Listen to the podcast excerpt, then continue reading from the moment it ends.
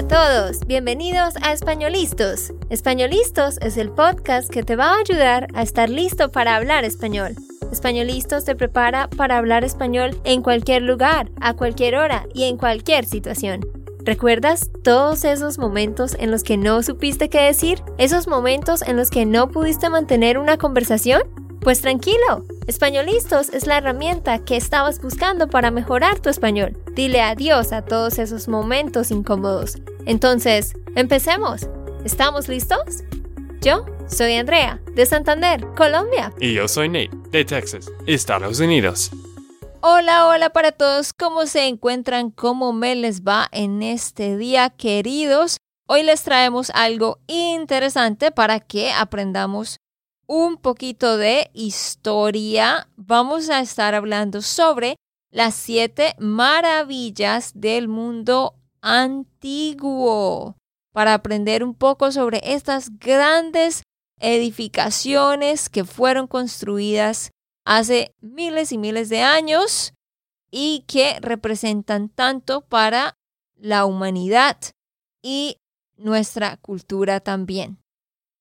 Entonces vamos a entrar de una vez en materia. Son siete, por supuesto. La número uno es la Gran Pirámide de Giza en Egipto. Esta pirámide es considerada la madre de todas las pirámides, la más antigua de todas y la más grande. Fue terminada en torno al año 2561 antes de Cristo. Cuando decimos en torno a, es lo mismo a decir alrededor de. En torno al año, alrededor del año 2561 antes de Cristo. Imagínense, qué locura, o sea, impensable increíble que, que todavía exista esta pirámide. Sí, André, algo que quiero decir de este episodio también, estamos hablando de las siete maravillas del mundo antiguo. Así que no estamos hablando del mundo moderno. Moderno. Esta maravilla es la única de todas estas maravillas que aún existe y puede ser visitada. Así que eso es la única que puedes ver hoy en día. Tristemente, los demás, los, los otros seis que vamos a hablar, no puedes visitar. Sí, ya tristemente desaparecieron del mapa, como se dice. 4.500 años después de su construcción, aún sigue en pie. ¡Qué locura! La permanencia de esta pirámide, el hecho de que todavía siga en pie, pues realmente es un misterio y también el motivo de su construcción. Se sabe que fue mandada a construir por el faraón Keops y por eso también algunos la llaman la pirámide de Keops, pero no saben a ciencia cierta cómo hicieron para construirla y cómo es posible que después de terremotos y muchas otras cosas que han pasado, siga en pie. Sí, esta pirámide con sus... Pirámide. Pirámide. Con sus 146,62 metros de altura, fue el edificio más alto del mundo hasta el siglo, no sé qué estos números. hasta el siglo XIV. 14, claro. Ajá, son los números romanos, una X, una Y y una B pequeña, el siglo XIV. Ajá, sí, muy bien, Nate. Fue hecha, se estima que fue hecha de dos millones seiscientos mil bloques de piedra. ¡Qué locura! El tamaño de estas piedras, como es lógico por la forma piramidal de la estructura, varía entre una hilera y otra. Pero estos bloques llegan a pesar entre 2 y 60 toneladas. Por supuesto que unos son más grandes que, que otros a medida que se va subiendo, se hacen más pequeños, pero pesan entre 2 y 60 toneladas cada una de estas piedras. Y obviamente, como digo, las más más grandes están en la base. En total, se estima que el peso de esta gran construcción sería en torno a 6 millones 500 mil toneladas. ¿Cómo pudieron ellos mover estas piedras? Es, mm. eh, es, inexplicable, ¿no? Sí, no puedo imaginar cómo... Bueno, yo sé que tenía algunos sistemas antiguos y mucha gente, pero es imposible de, imaginar. Imposible. Pero la construcción de la gran pirámide. Pirámide. Pirámide de Egipto tardó entre 25 y 27 años, mucho tiempo, ¿no? Claro, hoy en día uno diría, wow, ¿por qué tanto tiempo? Pero obviamente que es diferente porque en esa época no tenían la tecnología que tenemos hoy en día. Sin embargo, yo siempre me he preguntado, ¿será que hoy en día, con toda la tecnología que tenemos, la gente, los, los arquitectos, los ingenieros civiles, podrían construir una pirámide así? O sea, yo creo que sí. Claro, claro que sí. Pero, o sea, me pregunto cuánto les tomaría. Es que no alcanzo a, imaginarme en cómo de verdad esta gente transportó estas cosas tan pesadas. Eso siempre ha sido algo muy interesante para mí, como esos misterios, ¿no? Detrás de esas construcciones antiguas. Mm, bueno, un día debemos visitarlo en persona y averiguar cómo lo hicieron. no vamos a saber, pero sí, sí, sería chévere ir allá. La número dos son los jardines colgantes de Babilonia. ¿Cuándo fueron construidos, Nate? Fueron construidos antes de Cristo, 605 hasta 562, ubicados en la ciudad de Babilonia, actualmente es Irak. Exacto. So Babilonia quedaba antes en Irak, pues en ese mismo territorio, solo que cambió el nombre.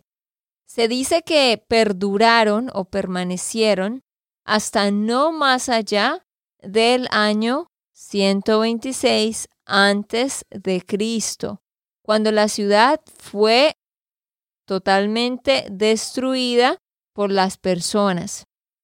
Según han dejado escrito los historiadores griegos, los jardines colgantes de Babilonia eran una espectacular manifestación de vegetación de esa época.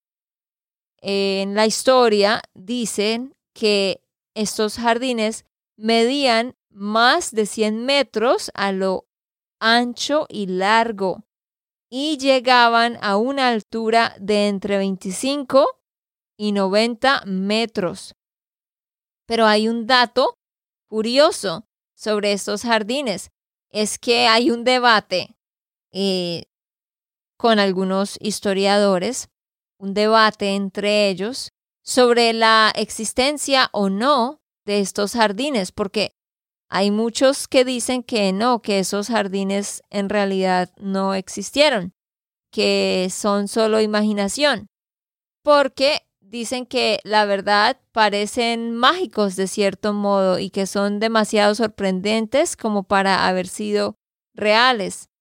Sin embargo, algunos arqueólogos han demostrado que muchas de las otras estructuras de allá de, Babilonia, que también parecen como irreales, pues han demostrado que sí existieron. Entonces ahí sigue el debate para tratar de decidir si sí existieron o no existieron. Bueno, me imagino que es difícil de mostrar todo lo que había, con cosas que es antes de Cristo.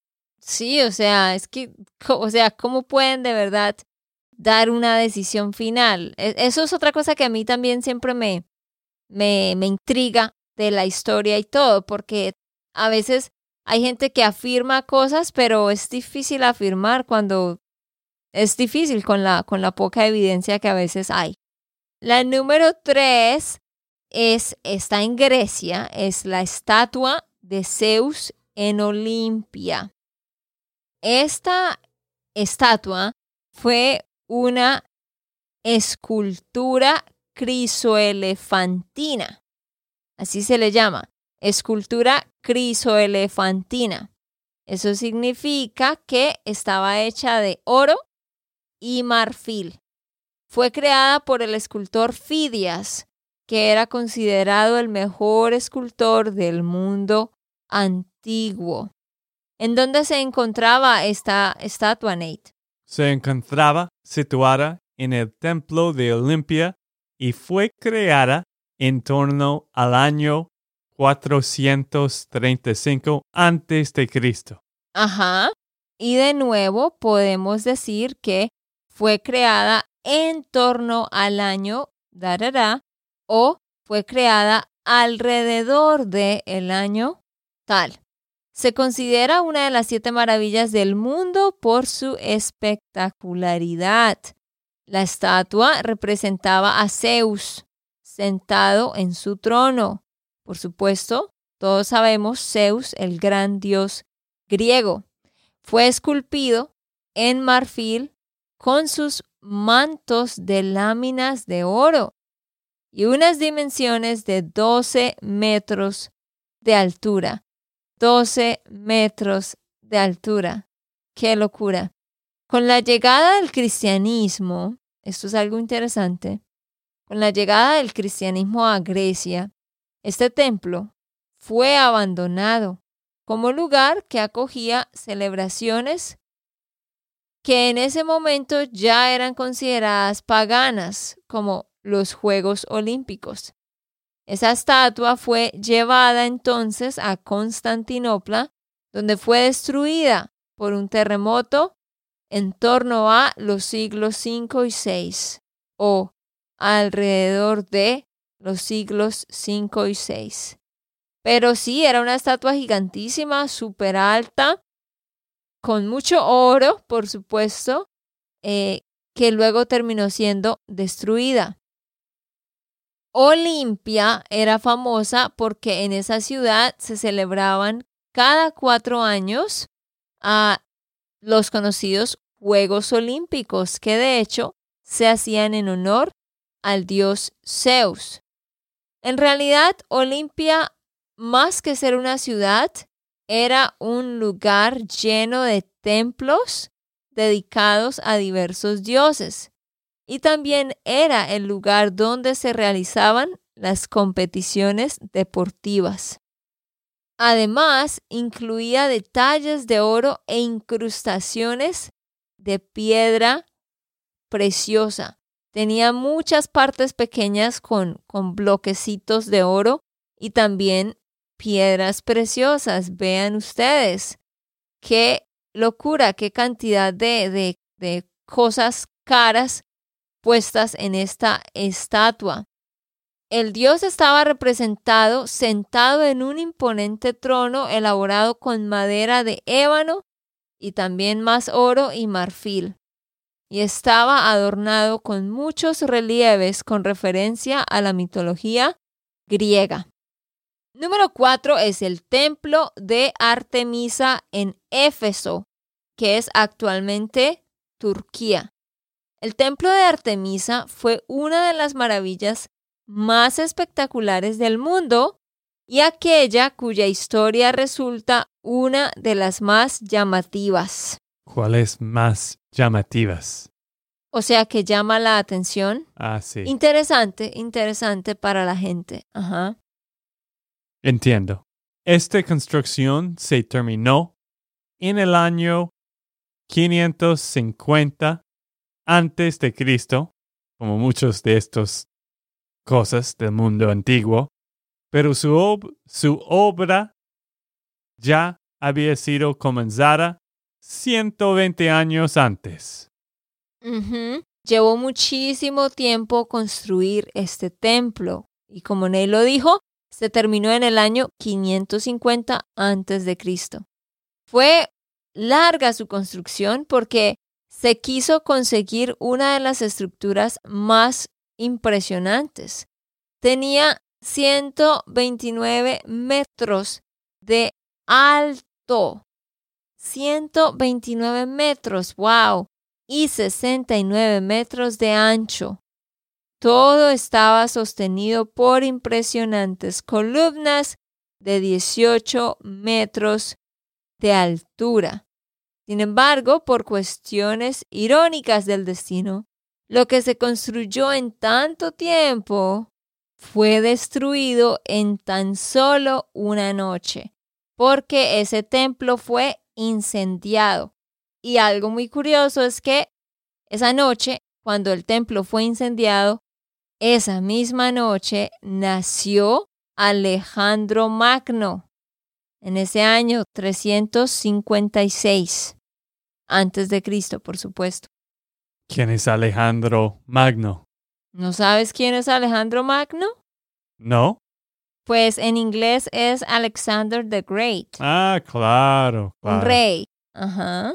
Sí. Bueno, es un poco triste, pero en estos tiempos, ¿no? Todas las maravillas estaban como arruinados, como las cosas de incas y mayas y Mm, de todos los países, porque ellos querían derrotar, derrotar, Derrotar. derrotar todo de estas culturas, porque Sí. ellos ya conquistaron a ellos, pero es triste porque es un parte de las culturas y es algo muy, muy bonita, pero triste, ¿no? Que en solo una noche se, Se haya destruido. se Ajá. haya destruido. Es- Destruido. Destruido. Ajá.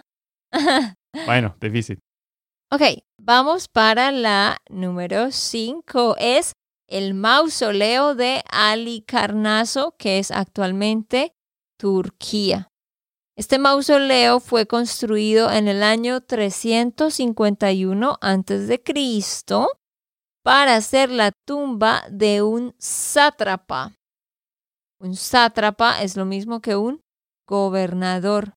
Fue construido para ser la tumba de un sátrapa o gobernador persa, o sea, de Persia, que se llamaba Mausolo. Tal vez fue la maravilla que construyó que este término se usa hoy en día para referirse a grandes tumbas.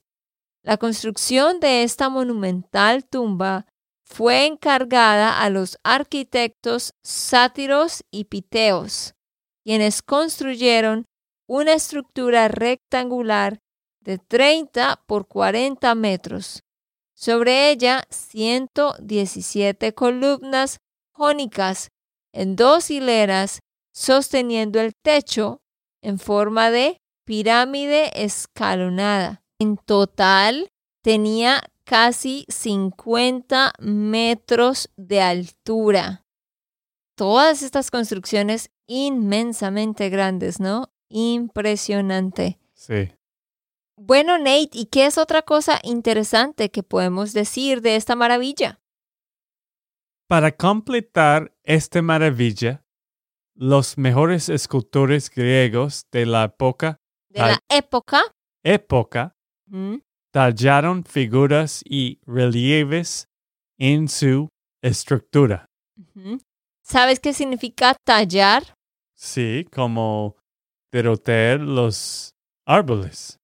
Ah, no, no, no, no, no, te estás confundiendo. Eso es talar. Ah, Talar, talar es, es cortar, pero tallar, mira lo que dice la frase. Para completar esta maravilla, los mejores escultores tallaron figuras. Cuando tú coges una piedra y la, la raspas como con un pequeño cuchillo y formas una figura o como con una puntilla grande, when you sculpt, eso es tallar, Ah. esculpir. sí. Ajá. Por eso ellos tienen como en Colombia y otros países latinos, tiene tallar de algo como workshops o Taller. a sí. taller. Está relacionado exactamente. Un taller, lugar donde se hace un trabajo, pero tallar sí es hacer algo con las manos, formar una figura, ya sea en, en piedra o en madera, pero generalmente se utiliza cuando hablamos de, de, de, de piedra, ¿sí? De, de una escultura. El número total de estatuas que hicieron llegó a 444 aproximadamente. Culminaba con una estatua de un carro y cuatro caballos. Este mausoleo soportó las invasiones y la destrucción de la ciudad por parte de Alejandro Magno, los bárbaros y los árabes.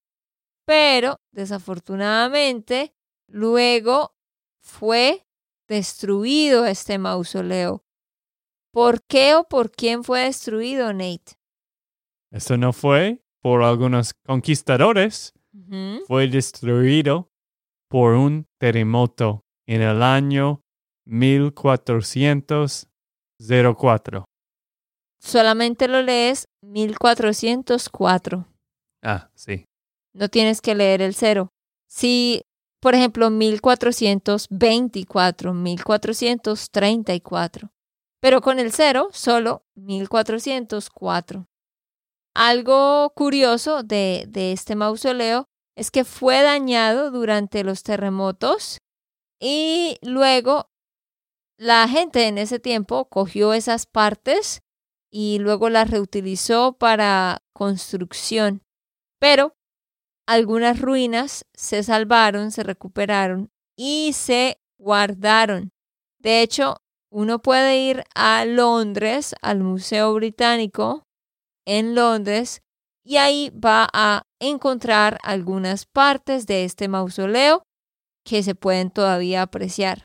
Mm. Ok, André, ¿cuál es número 6? Es el Coloso de Rodas, en Rodas, Grecia. El antiguo mundo griego fue tremendamente espléndido en sus construcciones. Todos sabemos que los griegos fueron los que construyeron buena parte de las maravillas del mundo.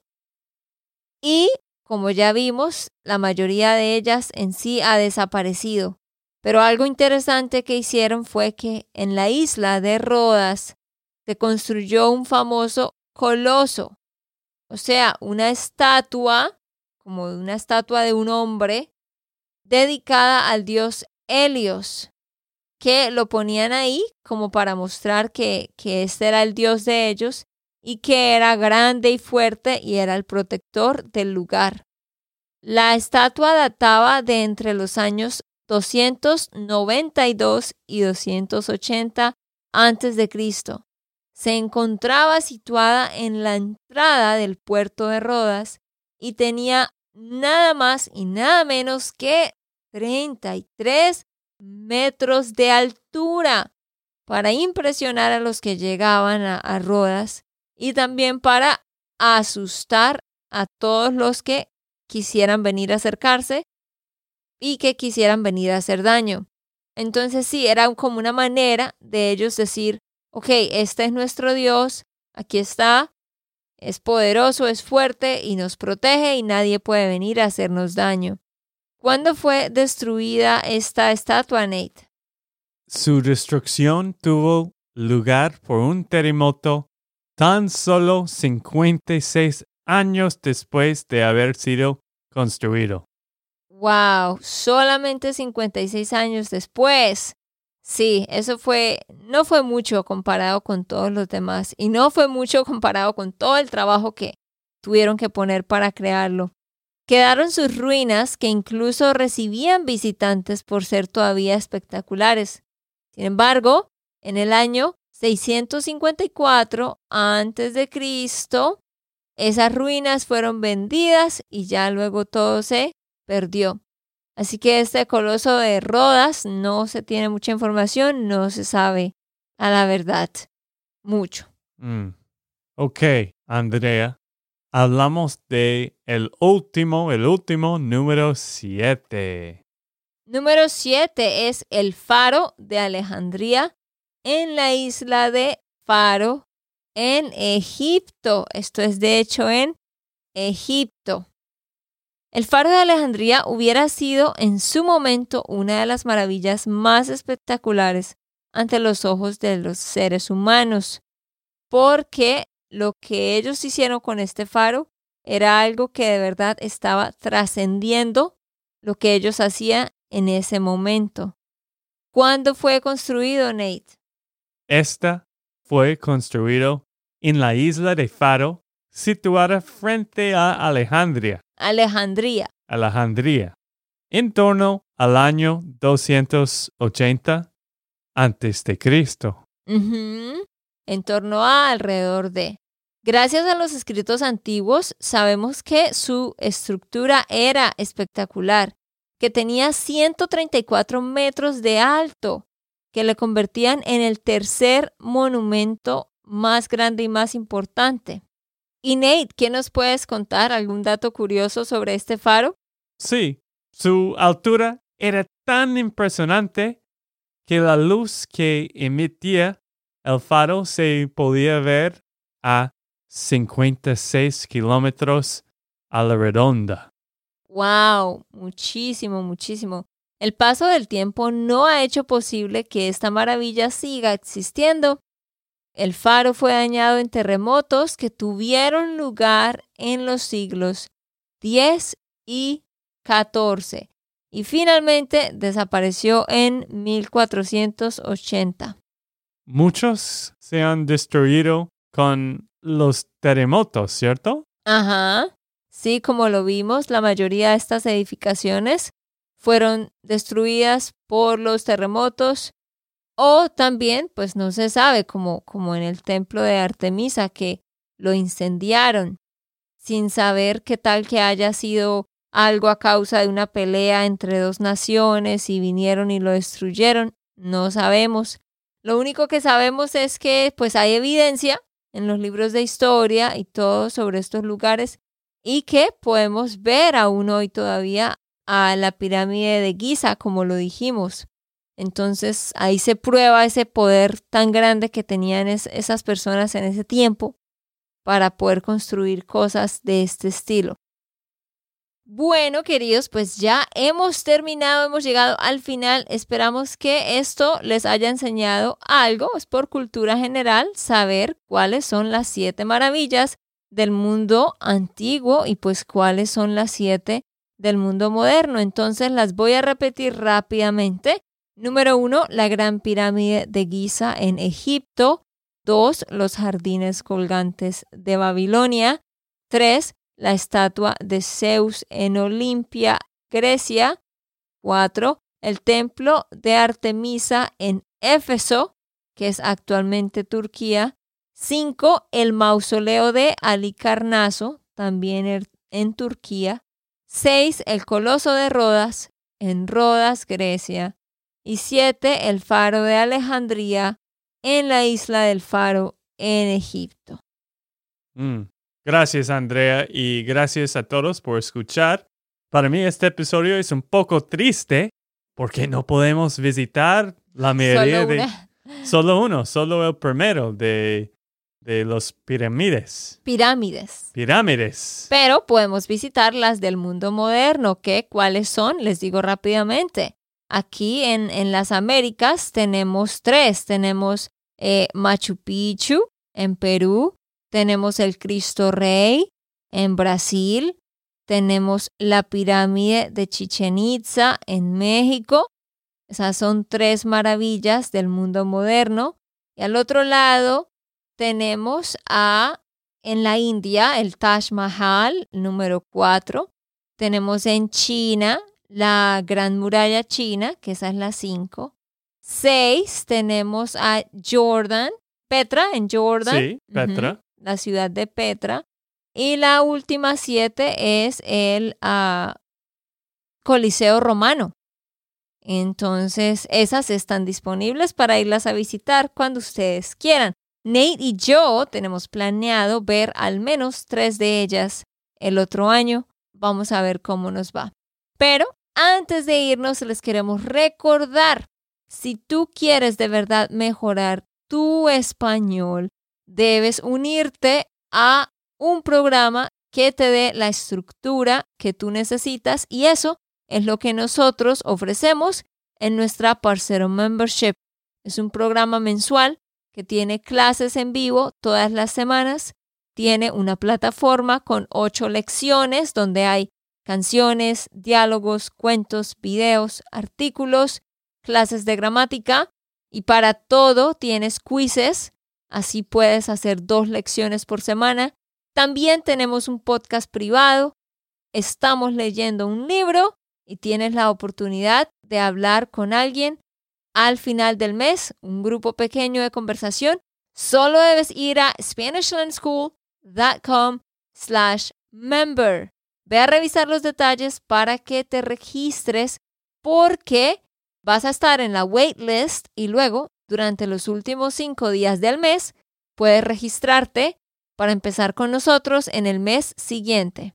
Sí, exacto. Es el mejor momento y la mejor oportunidad para mejorar su español con Andrea. Tenemos muchas cosas adentro de la plataforma y de la membresía, pero tú puedes usar cualquier cosa que quieres usar para mejorar su nivel de español. Tienes que ir a SpanishLandSchool.com slash member. Exactamente, así que vayan a inscribirse para que no se queden por fuera.